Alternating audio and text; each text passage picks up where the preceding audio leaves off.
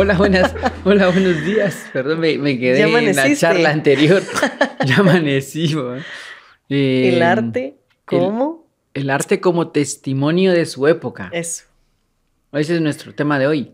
Podcast número 46. 46. Mira, y si vamos a hacer algo en el 50.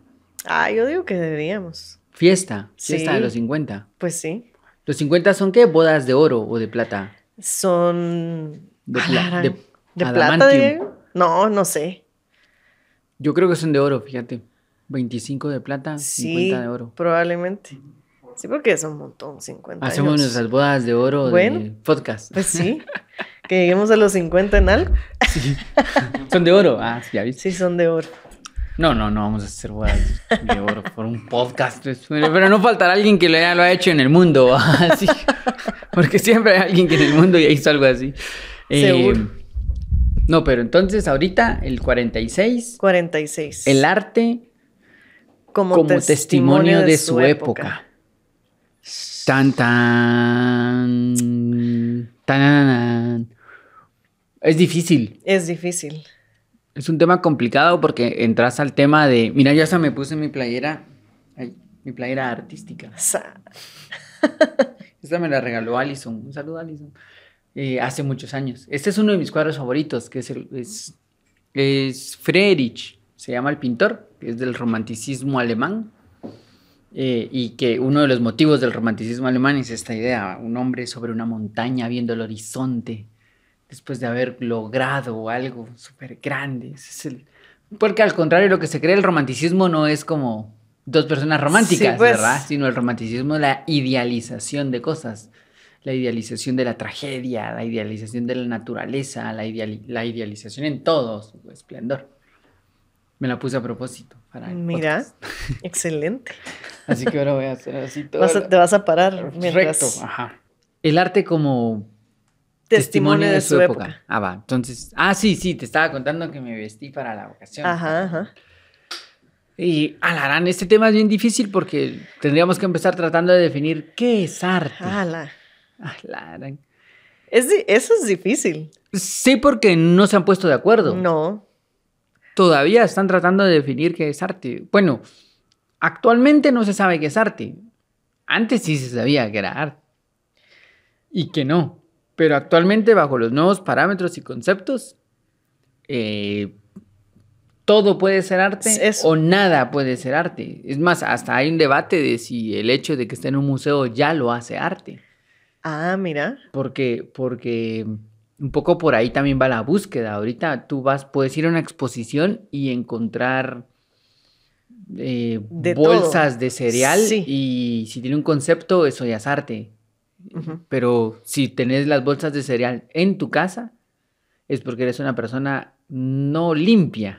Sí, pues que no tiraste la basura. Ah, sí. Eh, o es el chiste ese de la, de la, de, de la que, que se dice que limpiaba el museo y preguntaba, ¿esto es arte o lo tiro? Ah. Fíjate. Ajá, así de no poder entender el contexto, porque actualmente hay, hay ahí algo bien difícil de, de definir arte. Sí. Y, y es como un círculo vicioso, porque los que lo definen, los curadores, una profesión súper antigua, eh, los curadores al mismo tiempo tienen un criterio que no necesariamente está de... eh, tienen los que lo observan. Esa iba a ser mi pregunta, porque, bueno, hay alguien que define qué es arte, alguien que decide qué sí se va a exponer y no en, en un museo, donde sea que vaya a ser la exposición. Pero cuando tú llegas y observas y ves algo y decís, para mí es difícil considerar esto arte, pero ¿quién soy yo para decir si lo es o no? Esa parte Ah, es como bueno. un poco... Sí, te- tenés que decir, uy, qué profundo, porque si no, qué pena que los, los demás lo entendieron y yo no. No, sino que qué ignorante. Qué ¿verdad? ignorante, sí. también hay mucho de snob en el mundo del arte. ¿Verdad? Sí, sí. Bueno, en el, en el inicio la curaduría, entiendo que tiene raíces así súper griegas. Curaduría con C. Juraduría, ¿qué dijiste? Curaduría, porque es un curador. Ok. Porque empieza todo con las estatuas romanas. Ajá. Ajá, empieza con esta idea de la piratería que se... Cuando Roma se expande, Roma se expandió un montón, ¿verdad? Y entre la expansión de Roma empiezan a, a, Se vuelve popular el arte griego. Y los patricios, los nuevos patricios, quieren decorar sus casas con arte griego. Pero no hay tanto como la demanda griega, ¿verdad? Entonces aparece la piratería. Mm. Y las partes más difíciles de hacer de una estatua siempre han sido como la nariz, eh, las orejas, los dedos pequeños, o sea, los detalles. era bien difícil y no sale así como que para sacar empanadas, o sea, es una estatua en cuánto tiempo. Entonces aparecieron los piratas y los piratas lo que hacían era de que a las partes difíciles no las hacían de piedra ni de yeso que es tan difícil, sino que las hacían de cera. Ah. Entonces, la, con la cera derretida hacían la naricita y después lo pintaban todo. Y quedaba uniforme. Ajá, pero al poco tiempo, después de tener la nariz de cera, la estatua se empezaba sí, pues con la vela ahí al lado. Ajá, y los dedos. Entonces aparece el curador. ¿Y qué hace el curador? Agarra una vela y se la pasa toda la estatua, ah. cura. Para ver si es... Para ver si es original. Es más, de ahí viene la palabra sinceridad. Cuando una estatua estaba, estaba con... no tenía partes falsas, era sincera. Sí, que no tenía sincera. No, tenía, cera. Ajá. A la que chilero. Fíjate que la, palabra sinceridad no tiene nada que ver con decir lo que pensás. Eso en todo caso es un poco abusivez. la palabra sinceridad tiene que ver con no tener agregados falsos. Ah. No tener partes falsas. Fíjate. Y es hasta simbólico que la forma de ver que ah, no había una parte falsa fuera el fuego, que sucede lo mismo con uno mismo, que ser sincero es pasar por el conocimiento y decir soy o no soy. Y también por eso es que hay obras de arte que no tienen brazos, las estatuas griegas, por ejemplo, no tienen brazos, no tienen cabeza, no tienen una parte y siguen siendo bellas porque son sinceras. No tienen agregados falsos. No necesitan un agregado falso para ser completas. Son bellas así como son, aún con su carencia esa sinceridad te impacta de ver algo hermoso aunque no tenga un brazo, ¿verdad? Qué chilero. Sí. o sea que el curador, digamos que entra dentro de la historia con un oficio un, poco noble, ¿verdad? Y un poco eh, trabajo honesto, digamos. no es mucho, pero es un trabajo honesto. ya ahora, actualmente, el curador, su vela se dice que es el conocimiento que él tiene de los procesos artísticos porque el arte ha tenido una historia y ha ido desarrollando una historia que ha ido cambiando cánones artísticos. Y lo que se consideraba bello ha sido reflexionado y replanteado y rejugado y re todo lo demás, hasta que llegamos al mundo actual, en donde la curaduría está bien alejada de la cotidianeidad. O sea, porque eso es lo que creo yo que es una de las cosas más extrañas, que lo, el curador no tiene una relación con el ciudadano de a pie. Sí. Entonces, para que este ciudadano de a pie entienda la, la el arte, transmitir el tiene, tendría que estudiar lo que estudió el curador, ¿va? Sí, o el artista mismo, para medio cachar por qué eso es arte. Ajá. entonces ahí uno ignorante total, no entiende nada. Vas y miras una exposición. Yo he visto exposiciones en donde digo, ¿Ah? saber, ¿verdad? Así, qué bonito, qué bueno que le gustó al curador, a él y a su mamá, porque de ahí... a él y a su mamá y el curador, sí, el curador ni modo. Y la mamá, porque tu mamá siempre, qué lindo lo que hizo mi hijo, pues sí, sí porque de ahí no, no se entiende. Y lo que pasa es que como se colocan en estas, en estas torres de marfil de intelectualismo, de, ah, no me entendiste. Ajá. Seguro que tú no ves las películas que, yo veo. sí, que eh, con un amigo, un amigo tenía un concepto que me daba mucha risa, que cuando íbamos a las, a las exposiciones, él decía, ¿cómo estuvo la exposición? Le decía yo, y me decía, ah, ya sabes, metáfora de país porque él decía que siempre hay una obra que se llamaba Metáfora de País.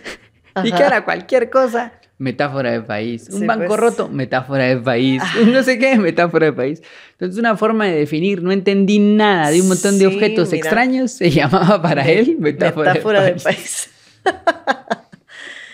es que sí, por ejemplo, ahorita que recientemente nosotros tuvimos oportunidad de ir a un par de, de, de museos, de exposiciones, yo, como dijiste hace un poco, yo personalmente, así no conocedora de, de arte, pues hubo muchas cosas que vi y que me parecieron muy bellas, y muy complejas o difíciles de, plasmar o de hacer. Y otras que sí dije, ah, la gran y no sabía cómo sentirme, ¿me entiendes? En el sentido de, ¿será, ¿seré yo? ¿Seré yo la que no, no, no capta y tal vez todos los demás? Sí, porque además ves gente observándolo también y haciendo comentarios y así, tú... No entiendo, ¿verdad? Pero sí es interesante también por otro, por otro lado el saber que, bueno, que sí hay arte en, esas cosas, porque hay alguien, pues, lo que decís, que, que se dedica a esto y lo define como arte. Y hasta te hace pensar así como, ¿podré yo hacer algo así? Todos podríamos ser también artistas, ¿no? pues según ese estándar de que si está en un museo es arte, podrías casarte con el dueño del museo y ya. y hacer algo y, a ver si me, lo, si me lo pone en la exposición, pero ¿será que a eso se reduce el arte? Va, pero es que ahí es en donde entra lo interesante. El arte responde a su época. El arte es un testimonio de su época. O sea, cuando uno estudia a los griegos que estábamos hablando, vas a los museos a ver el arte griego. Sí, ¿y qué ves? Estatuas de sus divinidades, sus cuadros, sus vasijas, eh, sus joyas, su arte, como un testimonio de su época. Y cuando vas sumando esto, más o menos vas entendiendo cómo cómo pensaba, cuál era un pensamiento griego cuando lo sumas. Si, si te lees a Platón y miras un par de estatuas antiguas, y si te vas a Atenas y miras el Partenón, entonces ya sumando todo esto decís, ah, como que Vas ya sé más o menos cómo, cómo era este mundo griego. Lo mismo con lo maya, por ejemplo, si te vas a Tikal y después lees el Popol Vuh y paralelo a esto vas como entendiendo un poco más de las tradiciones y vas esto, vas medio entendiendo una visión que tenían estos mayas. Y entonces te tiene sentido que su arte responde a su época. Sí. Eh, actualmente pasaría eso. Si sumamos toda nuestra, nuestro arte, sería un testimonio de nuestra época personalmente creo que sería un triste testimonio de nuestra época, porque lo que pasa es que el, sentido comercial ha entrado en todas partes y el arte ahorita es un negocio, es un negocio así... Millonario. Millonario, millonario. Y hay un montón de intereses ahí de negocios terribles y el hecho de que alguien lo defina como arte no necesariamente significa que lo sea, porque cosas que en el mundo clásico fueron consideradas arte o en el mundo hace 20 años, hoy ya están olvidadas y ya nadie las recuerda. Y otras que no fueron consideradas hace 700 años, hoy son cánones artísticos y son cosas brillantes, ¿verdad? Entonces, mm, yo pienso que la aprobación del mundo artístico no lo define como arte, sino que lo define el, el tiempo. sí. El, el tiempo que, que, los griegos planteaban como este Cronos, ¿verdad? Cronos que se devora a sus hijos. Y es interesante porque ellos planteaban que con Cronos era el tiempo y Cronos se comió a todos, ¿verdad? Menos a Zeus, que es la voluntad, porque la voluntad resiste al tiempo. Y lo mismo sucede, el tiempo se lo come todo. Sí. El tiempo lo devora todo, pero el arte, que es arte con mayúsculas, perdura en el tiempo. Claro. Entonces, hay artistas que nunca vieron sus obras en un museo. Un Van Gogh nunca vio, nunca supo que iba a ser carísimo sus cuadros, ¿va? Es más, se murió, la pobreza. ajá. Y nunca supo que tenías que apartar tres meses antes para ir a ver sus habitaciones y sus girasoles esos en un museo porque iban a ser así iban a ser fondos de pantalla y playeras, y todo. Pobre tipo se murió sin saber si había llegado alguna vez a ser artista. Eh, pero como el tiempo es más justo que los seres humanos, eventualmente lo que ha brillado brilla a pesar de que el artista no lo haya visto. Y, así hay cientos de ejemplos de artistas, no solo de pintores, ¿verdad? De escritores, eh, de, de, músicos. Eh, Beethoven ya, ya compuso la novena casi sordo, o sea, nunca la escuchó del todo. imagínate. Y, y es más, la- los biógrafos siempre coinciden que cuando la presentó, la gente le aplaudió y él no sabía que le estaban aplaudiendo y de que lo tuvieron que voltear así como para... Para que viera. ¿Ah, qué onda? ¿Qué? Sí, todo bien. o sea, ¿no la escuchó? ¿Qué? Bueno, pero el tiempo es justo y mira, la novena continúa Sí. ahí. Sí. Entonces pienso que el hecho de que entre en un museo no necesariamente lo define como arte, pero si lo definimos como arte, es un testimonio de nuestra época. Sí. Sí, y habría que ver qué perdura entonces. Habría que ver qué perdura, pero hay una... Sí podríamos entender a las sociedades del arte que consumen. Sí, Desde lo que lee, desde lo que ve, desde lo que pinta, desde lo que interpreta, porque el artista siempre ha sido una especie de intérprete de su realidad. Siempre ha visto hacia afuera y esto lo conjuga y lo, y lo plasma. Por eso siempre ha necesitado modelos. sí, y que, te- bueno, que no puedes hacer algo si no lo pensás antes, no tienes como una imaginación y eso viene de lo que ves, Ajá, de lo de que tu- conoces, no puedes inventarte algo que no sabes que existe. Ajá. es- Entonces sí tiene total sentido, ajá, que es como que es un testimonio sí, sí, de lo que el artista está de la viviendo. época, de tu entorno, de, de sí. Sí, incluso lo- los, los historiadores del arte eh, tienen miradas, a, a mí me gusta eso un montón porque ellos tienen miradas como bien agudas, ¿verdad? Entonces, ven un cuadro y uno ve el cuadro y dice, ah, sí, el cuadro va. Y ellos te dicen, el calzado demuestra que en esa época no sé qué, no sé qué, o la forma en la que se utilizaban las blusas responde a la blusa. Entonces decís, sí, pues el pintor necesita, para dibujar esa blusa, tuvo que haberla visto. Claro. Sí, para usar ese zapato tuvo que haberlo visto. Hay un. Ajá, hay un testimonio ahí Sí. de ver y después conjugar, pero basarte en algo. No, no podrías esperar que un Miguel Ángel pinte escopetas cuando no hay escopetas en su época. ¿verdad?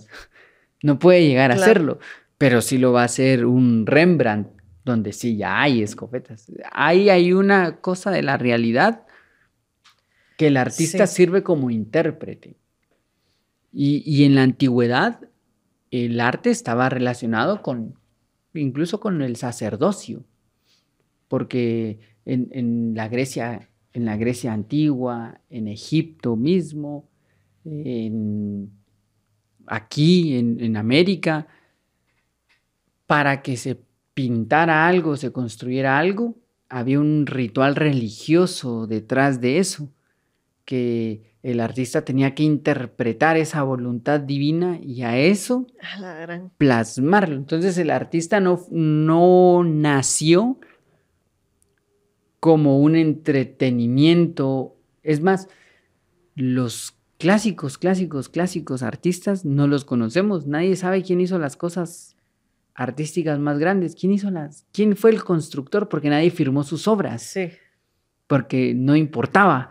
Ajá, estaban plasmando ahí otra cosa, algo más profundo, como transmitiendo eso que estás diciendo que canalizaron antes para... Ajá, había una labor un poco más importante que mi firma. En cambio ahora, la firma del artista es lo que hace que eso sea arte. Hay un documental bien, bien, bien, es interesante que se llama, que es de Banksy. Es un grafitero muy como famoso, ¿va? porque nadie, pues hay muchas cosas alrededor de Banksy, que es un grafitero eh, que siempre ha hecho dibujos políticos y aparecen de pronto sus, sus obras políticas en el mundo eh, y siempre son como alguna crítica contra, contra algo político en algún lugar del mundo. Entonces él tiene cosas bien conocidas como eh, pintó algo en la cárcel donde estuvo preso Oscar Wilde, eh, pintó algo en tal ministerio, eh, en, la línea, en la línea de Gaza pintó unos niños jugando, o sea, sí, y en lugares puntuales, ¿verdad? Pero nadie sabe quién es. Sabe que nació en Ah. Bristol y saber quién es. Y hay teorías de quién pudo haber sido. Y Solo va dejando su... va dejando sus cosas. Sus va. huellas. Y entonces en este documental que se llama, eh, te lo voy a decir en español y tú me lo traducís. La- se llama La salida por la tienda de regalos. Ah, mira. Exit through the gift Gifts. shop. Ajá. Sí, va. ¿Sí? Así, eh, así se llama el documental. La salida por la tienda de regalos. Y el documental empieza contando cómo ahora los Banksys son vendidos. O sea, los coleccionistas de Ah, arte mira. se llevan las paredes. La gran... O sea, él pinta Yo una pensé cosa. que replicaba. Se llevan las paredes, así arrancan la pared, porque es un Banksy original. Y después hay subastas de Banksys y todo Ay, esto. mira. Va, pero el- el- lo interesante del documental es que no se trata de Banksy el documental. Él lo hizo, él hizo el documental. Eh, sino que es de otro artista que se llama Brainwash. Y este Brainwash es un señor que quería hacer arte, como lo hacía Banksy, como lo hace otro que es famoso que es Obey, pero siempre este street art, que hay Ajá. varios, ¿verdad? Este de que hacen cosas afuera. Eh, hay otro que se llama Space Invader que su arte es hacer cosas en la calle, pintar cosas. Sí, sí. Va, y él quería hacer cosas así. Pero este señor eh, no pintaba, no, porque todavía hay como, hay, hay una técnica que hay que conocer, ¿va? Él no sabía hacer nada de esto. Y en algún momento ayuda a, a Banksy a hacer una de las obras más controversiales de Banksy. Y es que Banksy se fue a Disneylandia y en, el, y en un paseíto de un trencito, creo que Pato Donald, puso a un preso de Guantánamo, al muñeco de un preso de Guantánamo, así encapuchado y esto, y cuando empezaron a ver quién era, eh, él ayudó a hacer esto, este brainwash ayudó a Banksy, y entonces Banksy se quedó como a buena onda por haberme ayudado. Y entonces él dijo, yo también podría ser artista, Sí. ¿por qué no? Y entonces montó una exposición eh, y le contó a Banksy, mira, fíjate que voy a hacer una exposición, podrías tú, eh, a- no sé, hacer una mención o algo así. Y Banksy en agradecimiento escribió, Brainwash es una cosa de otro planeta. O algo así, una frase. ¿va? Sí. Y este mandó a imprimir eso en una valla gigantesca para anunciar el Open de su exposición. Ajá. Y para armar su exposición contrató diseñadores gráficos, contrató un montón de gente para que intervinieran cosas, intervinieran espacios y así alquiló un salón, así un parque de la industria, una cosa así bien grande y colocaron montón de diseñadores y de gente hizo cosas. Así Ajá. pongan un montón de muñecas y píntenlas de colores, pongan no sé qué y no sé qué. Y en la fachada la frase de Banksy en gigante. Sí, pues. Entonces en el mundo generó una cosa como ¡Ah! Banksy, Banksy. Banksy avala a este brainwash. Y el tipo se volvió, Viral. Sí, eh, o sea, el tipo terminó haciéndole portadas a Madonna en sus discos. y- sí, es así el, el- el- el hit del arte. Y en el documental Banksy dice, antes me pedían consejos de arte, ya no los doy. así dice él, así como de... de- de- Sí. y lo, lo- lo curioso es que el documental plantea eso. Ahora todo el arte está saliendo de acuerdo a lo que venda, la gift shop. Ajá. Ajá, esa es la salida del arte. Sí, el sí, arte sí. ya no es exponer, ya no es esto, sino que el arte es que vende y que produce.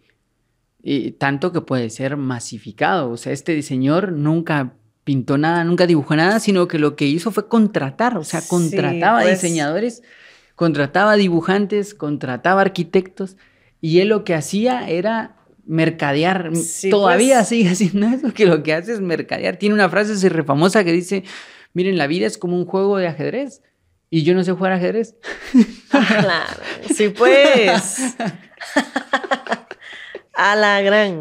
Y, y es bien interesante el documental, bien, bien interesante. Sobre todo si te gustan esas cosas, ¿va?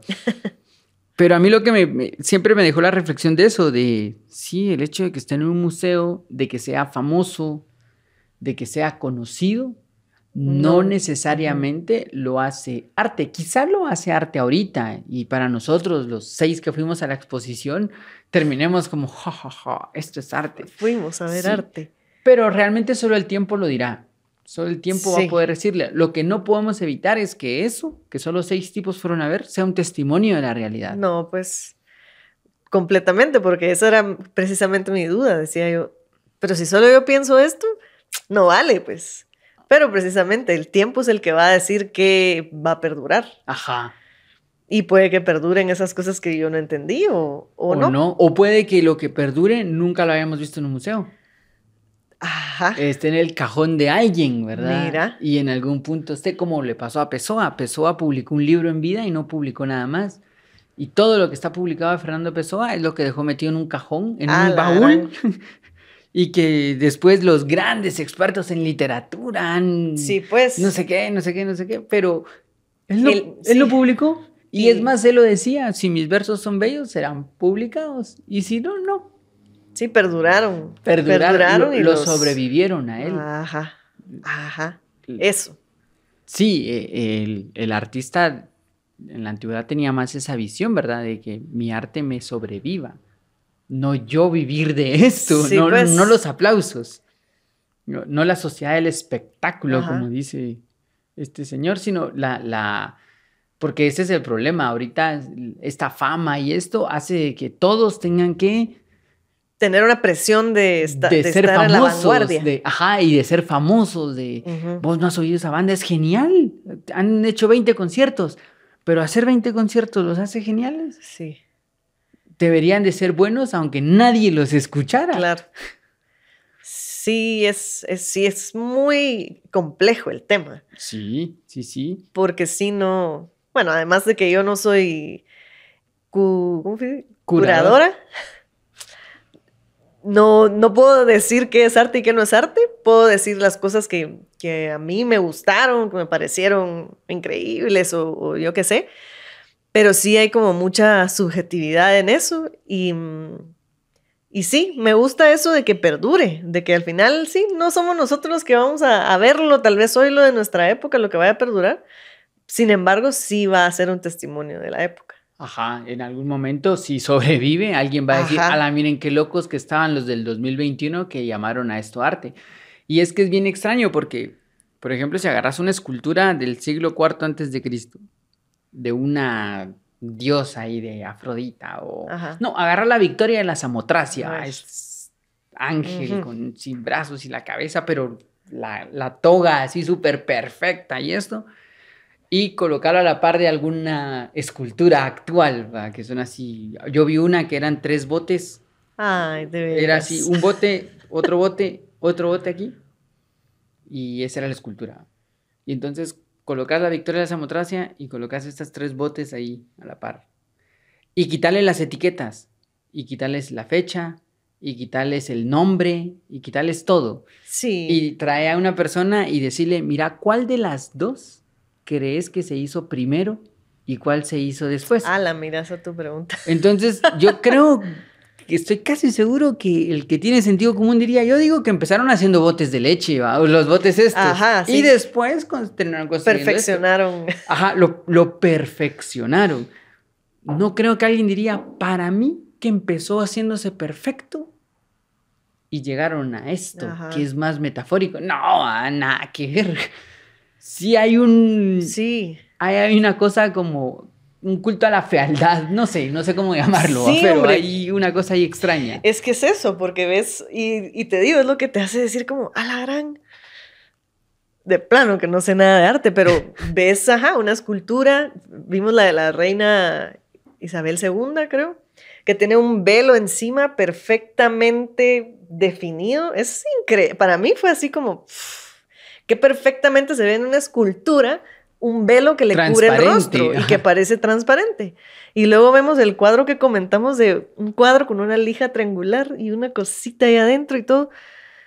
Y yo dije, señor, ¿esto qué es? Entonces ah, es bien- sí, que era el cuadro de, de la, la bailarina. Ay, sí. La bailarina que era un cuadro negro, tenía una hoja de lija y recortado unos zapatos. Unos zapatitos adentro de esa lija. Ajá, y era la bailarina. Y yo así de, no, si esto no lo entiendo. No, no lo entendí. Entonces, si hay un contraste así, pues obviamente de las épocas también, ¿no? Porque también, pues sí, eh, eh, como hablabas de los griegos, pues ellos era la belleza y demostrar la, la belleza de los cuerpos y todos bien esculpidos y así. Y bueno, ahora es otra cosa la que se está, Sí. que se está transmitiendo. Y a mí me cuesta, a mí me, personalmente me cuesta un montón porque a veces siento que es más diseño gráfico que arte. Así como de que También. es, diseñador y se tiró ahí una su cosa y como uno no sabe cómo llamarle, Ajá. arte. Sí, es más en publicidad de alguien que es el arte finalista. Sí, él hace arte. Mano, es una valla que vende shampoos. No, es un arte. Entonces también hay como palabras que se han trastocado, Mal usado. ajá, mal usado, así que la divina comedia, no, eso no es un arte, la valla es el arte. Ajá. Y hasta lo usamos así, ¿sabes? En publicidad, ya me mandaste el arte. Sí. Sí, así se dice. Ajá. Ajá. Pero, ajá, eso es como, sí, es complejo y al final pues es muy interesante también pues tratar de, de, de uno entender o ver a uno qué percibe de las cosas.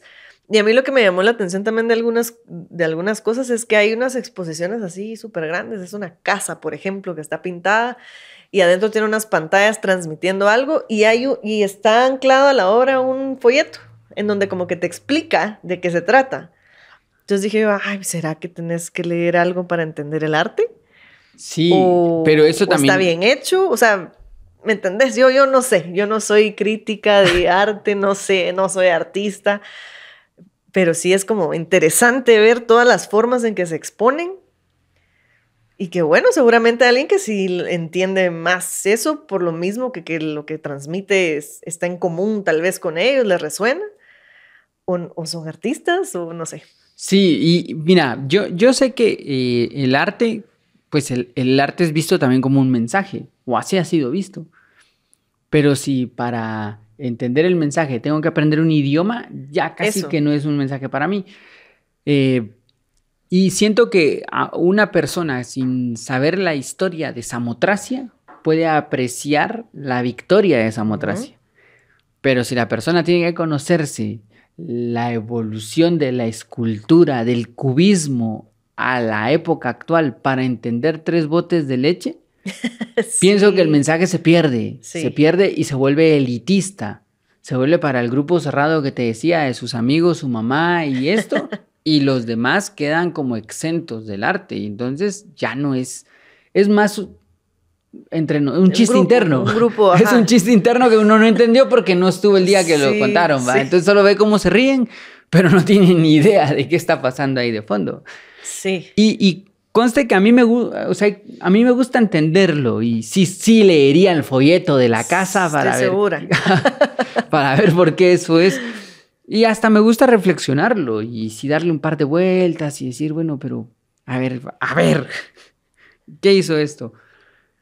Pero no estoy de acuerdo en que sea colocado en el mismo peldaño que el arte clásico, por ejemplo. Sí. Sí, eh, en Ámsterdam vi una, vi una obra que eran, era una línea de, era un alambre, ¿sí? que tenía focos, tuc, tuc, tuc, tenía 28 focos, 27 focos, no me recuerdo.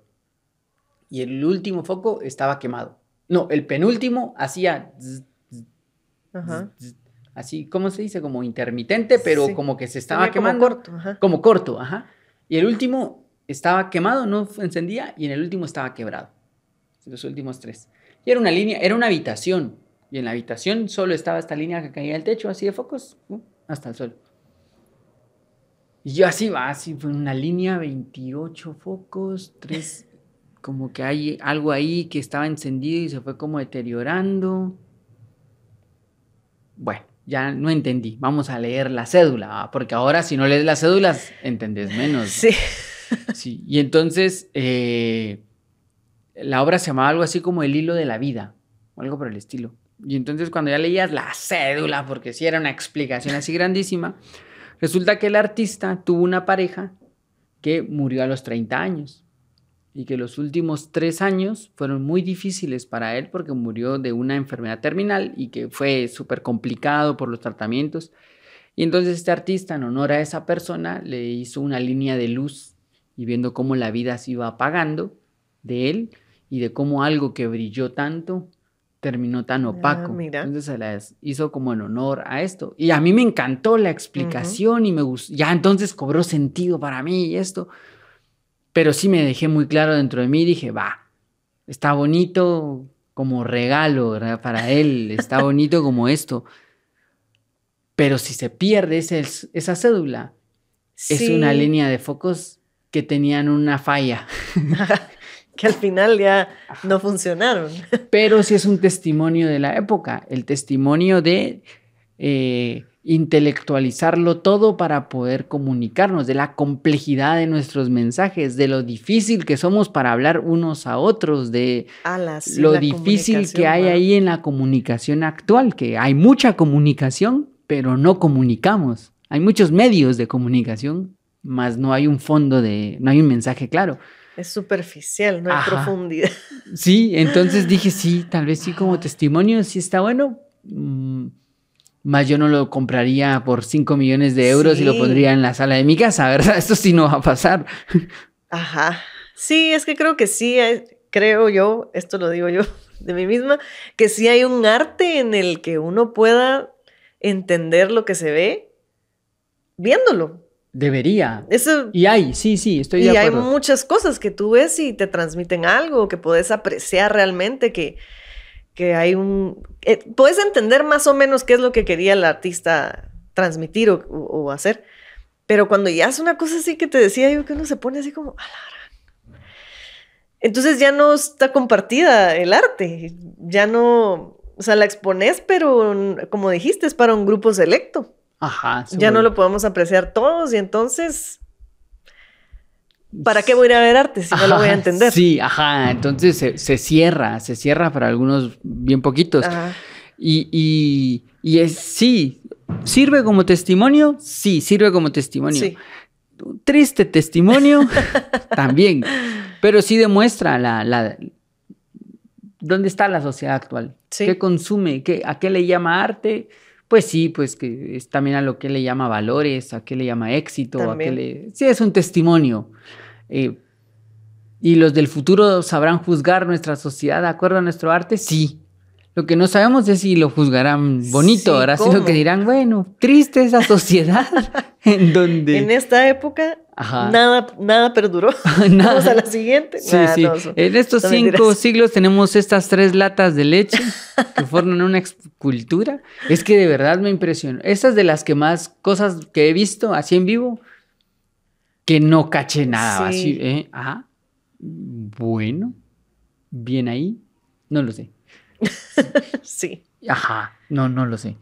Eh, y bueno, también hay como una búsqueda del artista que debería, es que también nuestra sociedad es tan injusta, ¿verdad? Tantos artistas que han de trabajar en algo que no les gusta ahorita, También. porque no hay, ya, ya no hay nadie que patrocine difícil su el- arte ajá. ni nada de esto. Y que han de estar escribiendo poemas increíbles en su turno de noche y no sabremos. Y ojalá en algún punto se descubra y brillen. Y tantos otros que nada que ver, llenando las salas de exposiciones y vendiendo un montón de copias. Pero por suerte esto no nos toca a nosotros juzgarlo, Sí. sino que el gran devorador lo juzgará. El tiempo dirá, esto sí, esto, es- esto nada. Pues, sí. Eso me gusta. Eso me gusta que pues nosotros podemos dar nuestra opinión al respecto, pero sí, al final lo que va a perdurar, perdurará y definitivamente va a ser testimonio Sí, de la sí. época. Va, va a contar qué era esa época, para bien o para mal. ¿Te gusta esa conclusión? Me gusta esa conclusión. Bueno, bueno, igual eh, tampoco hay que como despreciar Sí, los no. movimientos, sino verlos desde un lado filosófico es más interesante. Yo, yo voy mucho a esos museos, como ya sabrás, de Ah, sí. cosas raras y así. y a veces algo súper desconcertado, a veces algo como de a la gran, no entendí nada, necesito ver algo Más, simple. Simple, más tranqui, necesito ir a jugar con mi gato, ¿va? porque demasiada locura, demasiado rollo. Sí, abruma. Sí, de, de- demasiado esta carga de, de arte y tener que vestirte como artista y hablar como artista y oler a artista. No.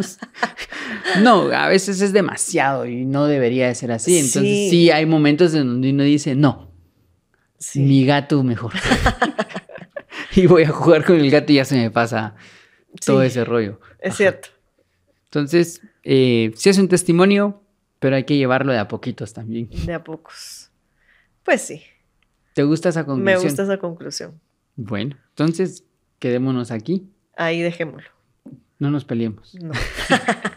Gracias, Gerson. Gracias, Gerson. Gracias, Mario. Gracias, Paula. Adiós. Chao, bye. Filosofía cotidiana, filosofía para